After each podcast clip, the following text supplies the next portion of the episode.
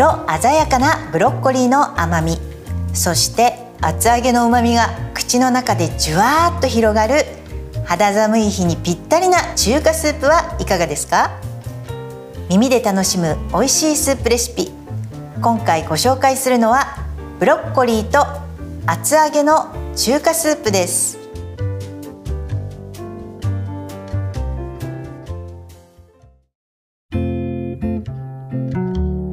さんこんにちは。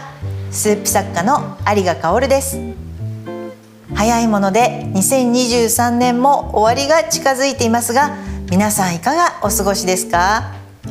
もう本当に早かったですね。今年は私は2冊本を作っていたのですごくなんか月日が経つのが早かったです。でまああのでもそれの合間にあちこち旅なんかをしたりしてあのキャベツ畑に行ったりとかかんぴょう畑なんかを見たりもしました、えー、京都にも行ったりして楽しい思い出が結構たくさんある年でした。さて今回作るのはブロッコリーと厚揚げの中華スープです。ビタミンやミネラルが豊富なブロッコリーと高タンパクの厚揚げで栄養もたっぷり体に嬉しい一品です。もちろんスープだけでも十分なのですが副菜としてかぶと梅のホットマリネもご紹介します。さっと作れる一品なので覚えておくと重宝するかもしれません。実際に作りながら作り方のポイントもお話していきます。ラジオのように聞いてもらいながら一緒に作ってみてください。その時間も楽しく過ごしていただけたら嬉しいです。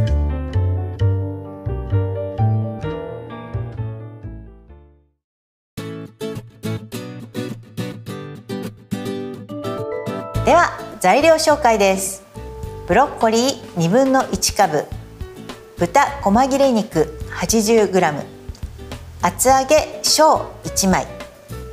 塩小さじ1分の1醤油少々。ごま油小さじ1片栗粉小さじ2水 500ml えーとですね、特にそんなに難しい材料はないんですが厚揚げが結構製品によって大きさがまちまちなんですよね。今日はね 150g ぐらいのものです。あの実際にブロッコリーの量とのバランスを見てあの適当な量を使っていただけたらと思います。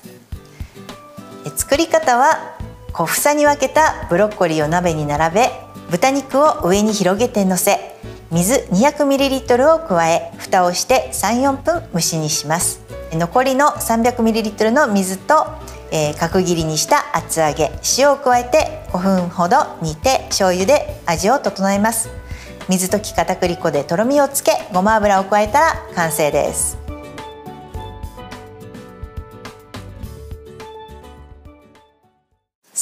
では早速作ってまいりましょう。とっても簡単ですよ。まずブロッコリーですね。ブロッコリーっていうのは房の間にホコリなんかがね入っていたりするので、えっと、必ず水につけて洗っておきましょう。あの小房に切ってからね洗ってもいいぐらいです。なんかねちっちゃなゴミが入ってる時がねあるんですよね。で小房に分けるんですが房が大きな時があるので今日なんかもそうなんですがそういう場合はスープなのでねあんまり大きいと食べにくいから半分にしていきましょう。それからスープの場合は茎とか葉っぱもねすごく美味しく食べられます。なので茎ももったいないから下の硬いところはちょっと皮を剥いた方がいいと思うんですがまあ房に近いところだったらそのまま切ってもらってもいいと思います。こうスティック状に食べやすい大きさに適当に切っていただいて。さあブロッコリーはねこのままもう鍋に直接入れてしまいましょう。この後ここからスタートしますので、えっと、まな板から鍋に直接入れてしまってください。それから厚揚げも切っておきましょうか、えー、2センチほどの角切りにしていきましょう。これも厚揚げの大きさによってえっと、決めてもらっていいです。切りやすい大きさに切ってください。で厚揚げはまだ鍋の中に入れないでくださいね。後で入れます。それからお肉の細切れなんですが細切れは大きなものだったりした場合は食べやすく切ってください。今日の細切れは割と小さめなのでもうこのまま切らずにいけそうです。このまま使いたいと思います。大きい場合はちょっと切ってくださいね。さあ下ごしらえはこれでお鍋に今ブロッコリーが入っている状態です。このブロッコリーの上に豚肉を広げながら入れていきます。豚肉はこのままいきなり水の中で煮ちゃうと結構あのスープが濁ってしまいますしえー、っとアクも出やすいのでこれを少量の水で蒸しにしていくんですね。なのでここに水を1カップぐらい入れていきます。このブロッコリーの下が浸るぐらいの感じで豚肉に届いてなくても大丈夫です。蓋をぴったりとしてこれで火をつけます。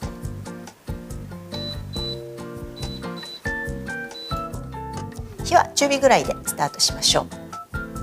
う。これで3、4分蒸しにしていきます。え皆さんブロッコリーはどんな風に普段食べてらっしゃるでしょうか？大体が多分茹でてマヨネーズをつけるっていう一択の お家が結構多いんじゃないかと思います。うちでも本当によく出てくる食べ方でそれはそれでブロッコリーの魅力をすごくこう味わえる食べ方だなと思うんですがそれ以外にも美味しい食べ方って結構ありまして、ま、今日作るスープなんかもそうですね。スープの場合は今日はしっかり歯ごたえもまだ残るような感じで作りますが私のレシピではブロッコリーをくたくたになるまであのもうあの房がほどけてバラバラになってしまうぐらいまで煮込むようなスープレシピもあります。あのそうやってこう旨味が後からぐっとこう下から湧き上がってくるようなスープになるのであのブロッコリースープにもすごく向いた野菜かなと思います。あとはね意外とあの中華の炒め物なんかにも使うことが多いです。今日はごま油を使うのですがブロッコリーはちょっと匂いが私は気になるんですね。独特のそのなんかブロッコリー特有の匂いがあるなと思っていてそれを消すのに中華で使うニンニクとか生姜とかネギとかあるいはごま油なんかがすごく効果的だなと思ってやっています。なので中華の炒め物なんかにしてもとっても美味しいと思います。私はねあさりと一緒に炒めたりするのが好きですね。ブロッコリーとねあさりを一緒に鍋に入れてでお醤油とお酒を混ぜたものとにんにくみじん切りにしたのを入れて蓋してそのまま蒸しにしちゃうんですそうすると、まあ、炒め物というか蒸し煮みたいな状態なんですがもうお酒のおつまみにぴったりの一品がご飯もガンガン進むような一品になりますのでそんなレシピもぜひ試してみてください。ブロッコリーね大体サラダなんかにはね皆さんよく使うと思いますが今日はあの一房をちょっと半分に切ったような形ですが私一回あの人のお家に遊びに行ったらこの房をもっとちっちゃくあの切ってサラダにパラパラってしてるようなのを見かけたことがあってすごく可愛いなと思ったんですね。この切り方一つでもすごく違った食感とかその見た目で楽しめると思うのでそんな楽しみ方もしていただけたらいいんじゃないかなと思います。今日はまあ蒸しにしてねその、まあ、臭みを出すっていう意味もありますしあの色鮮やかにちょっと使ってみたいと思います。さあ、えーと、これでちょっとわもうもうと湯気が立ってます。さあこれで今ね蓋開けるともう肉がねあの色が変わってます。でこの色が変わるっていうことが結構大事でだって色が変わってしまえばスープの中に入れてもひどくこうアクがいっぱいわーって出てくることもないですしここにさっき切った厚揚げを入れまして厚揚げはねあんまり煮ると豆腐なので酢が入ってしまうのでこの段階で入れます。そして残りの水300ぐらいですね。入れて塩小さじ1分の1を加えます。これをちょっと全体浸るようにしてもうね具がねこのスープはすごく多いスープなんですよ。もう半分ぐらい煮物みたいな感じなので今厚揚げを入れて水を入れてちょっと顔出してるぐらいな感じです。ですから、まあ、できるだけこのスープの中に浸るような感じにこう埋め込むような感じにしてあげてもう一回蓋をしましょう。さあこれであと45分ぐらい煮て、えー、醤油で味を整えれば OK なんですが、えここでもうちょっと煮ていきましょう。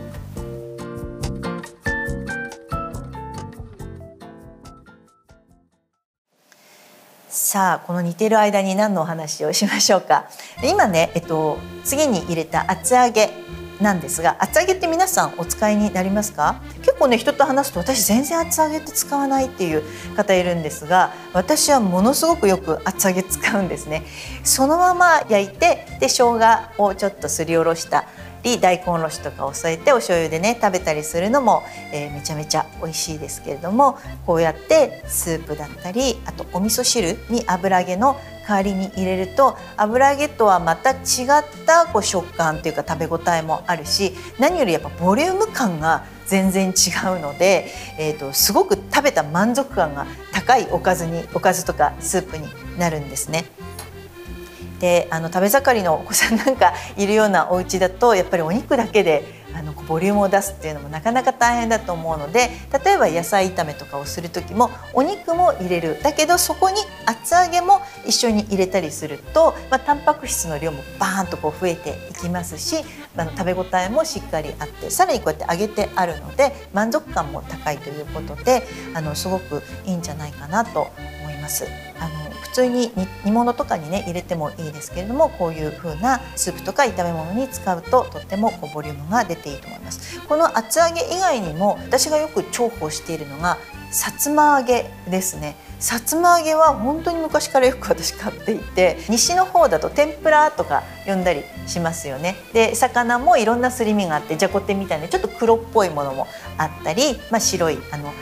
ものもあったりあと中にいろんな具が入ってますよね。玉ねぎが入ってたりコーンが入ってたり紅生姜が入ってたり。そのなんか違いだけでも結構楽しめますしあのこれもさっきの厚揚げと同じように私はもうフライパンで油も引かずにただ弱火でじっくり表裏焼いて、えー、それを普通にそのままパクって食べるっていう 食べ方が一番多いんですがあのこのさつま揚げも実はスープの具とかお味噌汁の具に意外といいんですね。あのよく西の方だとそれこそおうどんにねあの天ぷら入りみたいな感じでおうどんとかにのせてたりしますけれどもそれと同じように汁物にもすごく合うのでよく入れてます。それでこのさつま揚げの方がさらにしっかり旨味も出ますので本当にメインの具として使うようなこともできますね。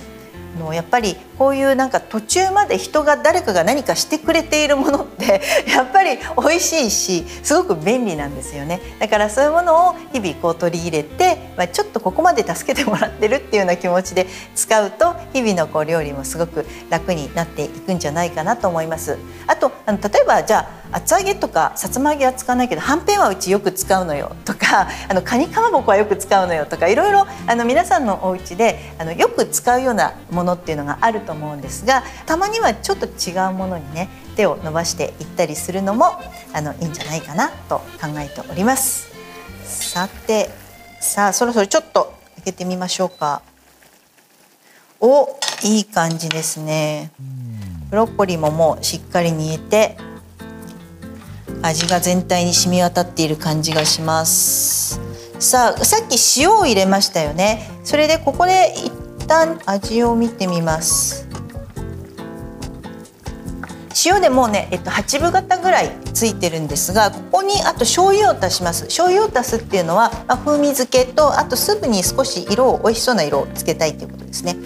だからそんなにたくさんじゃなくって味を見ながらここに醤油をさい。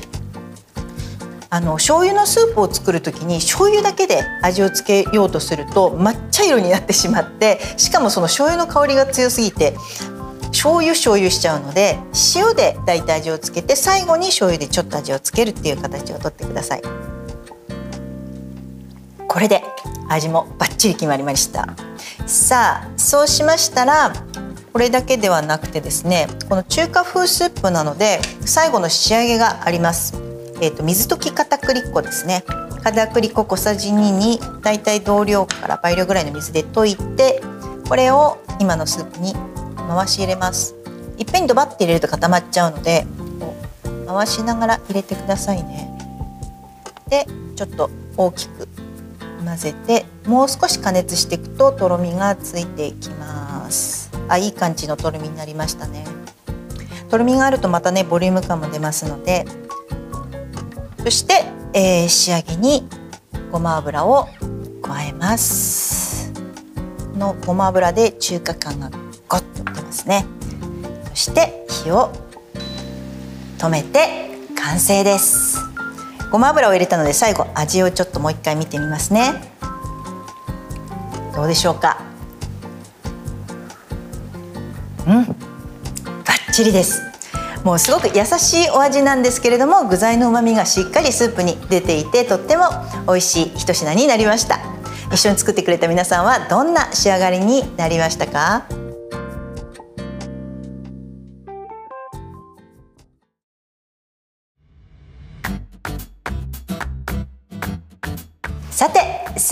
完成しました。ここでもう一品簡単に作れる副菜の作り方もご紹介します。かぶと梅のホットマリネです。かぶ2個を小さめに切って鍋に入れ酒大さじ2と梅干し1個をちぎって入れて蒸し煮したら完成です。葉を少し刻んで入れても美味しいですよ。じゃあ早速作っていきましょう。かぶはあのヘタをガブッと切り落として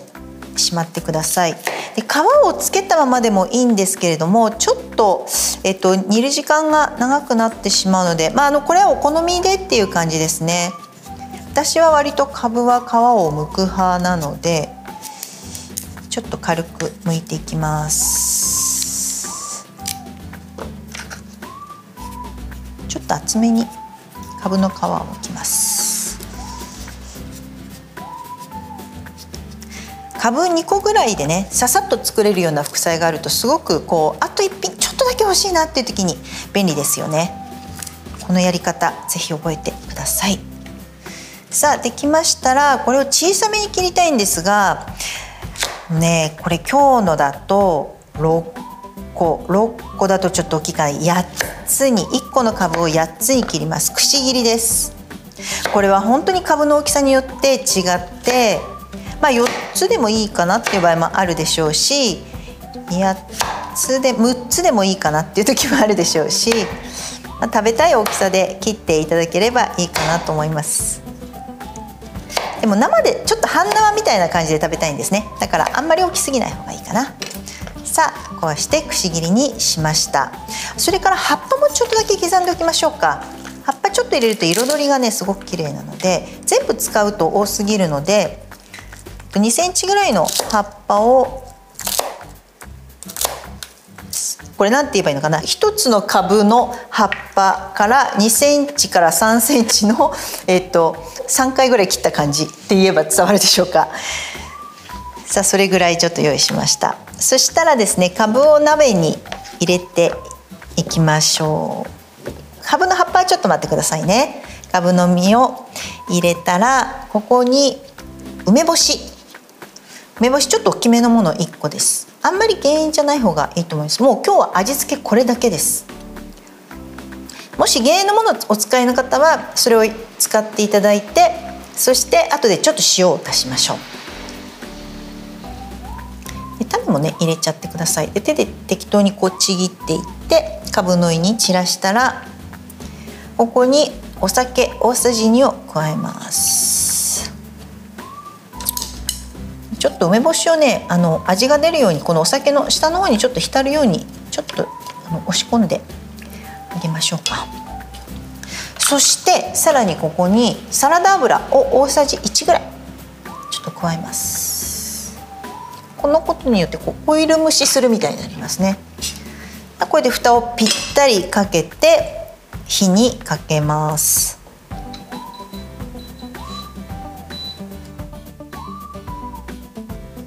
れで時間なんですが3分から4分ぐらいかなあのねこのかぶは生でも食べられる野菜ですのでちょっと火を通す感じにするっていうことですね。でなんか私はこのちょっと半生みたいな感じで、えっと、食べるのがすごく好きでもちろん最後まで火をしっかり通してもいいんですけれどもサラダ感覚で食べたいんですよね。でも火を通すとちょっと味の馴染みが良くなるでこんな形をとっています。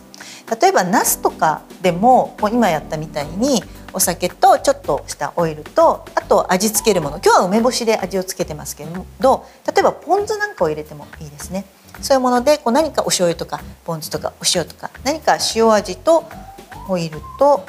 お酒をこう入れてそれで野菜を蒸しにしてあげるとなんかサラダのような和え物のようなマリネのようなそんな料理ができていきます。で葉っぱさっき切った葉っぱありますよね。で葉っぱは、えっと、これ一緒にもちろん入れて一緒にやっちゃってもいいんです。いいんですけれども、えーと、葉っぱってちょっとあんまり加熱しすぎると色が悪くなっちゃうので今まあ3分ちょっとタイマーかけているんですがそろそろ1分半ぐらいになるので半分ぐらいのところでちょっと入れてみましょうか今もうほらグツグツって言ってますよねここにちょっとかぶの葉っぱもちょっと足してあげて少し時間差で火をかけます。ちょっと、ま、混ぜていきましょうね。さっと混ぜてこれ割と重要なのはしっかり蓋をするっていうことですね。そうしないとこうお酒が全部飛んじゃうと今度焦げてきてしまうのであの逆に蓋に穴が開いてるようなものであったりあるいはその蓋がぴったりしないようなものの場合には少し水を足しておくといいと思います。まあ、音とかを聞いてるとなんかピチピチピチって行ってきたなみたいになったら慌ててちょっと開けて水をちょっと足してあげればいいんじゃないかと思います今日このスタジオは IH なんですけれども IH だとちょっと火加減が難しいなと思うんですけれどもあの今蓋もぴっちりしてくださいって言ったんですが絶対に途中で開けちゃいけないってことはないですもし気になるようだったらちょっと開けてみてまだお酒残ってるかなみたいにしてまた蓋してもらえれば大丈夫なのでそんな風にしてやってみてください。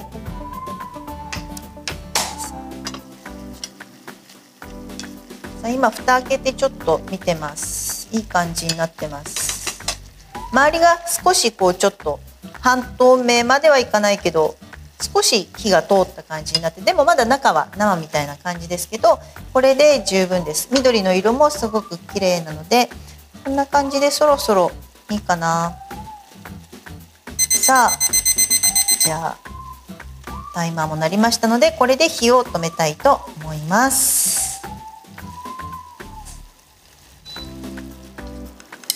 れであとは、えー、お皿に移してちょっとあったかいまま食べてももちろん美味しいホットマリネですからねそのまま食べていただいてもいいですし、えー、冷ましてそのまま冷蔵庫に入れて冷たく冷やしてあの、まあ、お弁当なんかの、ね、にもちょっと入れたりするといい箸休めになるのではないかなと思います。今日はあのスープがすごくボリューミーな感じでこうたっぷりした感じのスープなので、まあ、こういうちょっとしたねさっぱりした一品があるとこうコントラストもついていいんじゃないかと思います。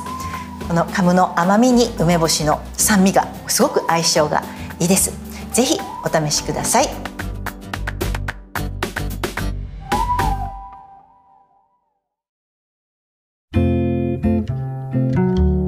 耳で楽しむ美味しいスープレシピ。今回はブロッコリーと厚揚げの中華スープをご紹介しました。皆さん美味しくできましたか？楽しんで聞いていただけましたでしょうか？作り方はアイスムのサイトにも写真付きで載っています。そちらもぜひ参考にしてください。さあ今年ももう終わりに近づいてきました。毎日ご飯を作っている人お仕事をしている人勉強に勤しんでいる人そして子育て中の方。忙しい日々の中で食べたいものを自分の手で作るっていうことは実はすごく贅沢なことなのかもしれないと思う師走の今日この頃です、まあ、作れないからといって自分を責めたりする必要はなくて頼れるものに頼りつつ時間に余裕ができた時に自分のためにスープを作ってみてください。無理なく楽しむことが料理を好きになる近道だと思います。美味しいスープを食べて今日も一日元気で過ごしてください。それではまた次回お会いしましょう。良いお年を。有賀薫でした。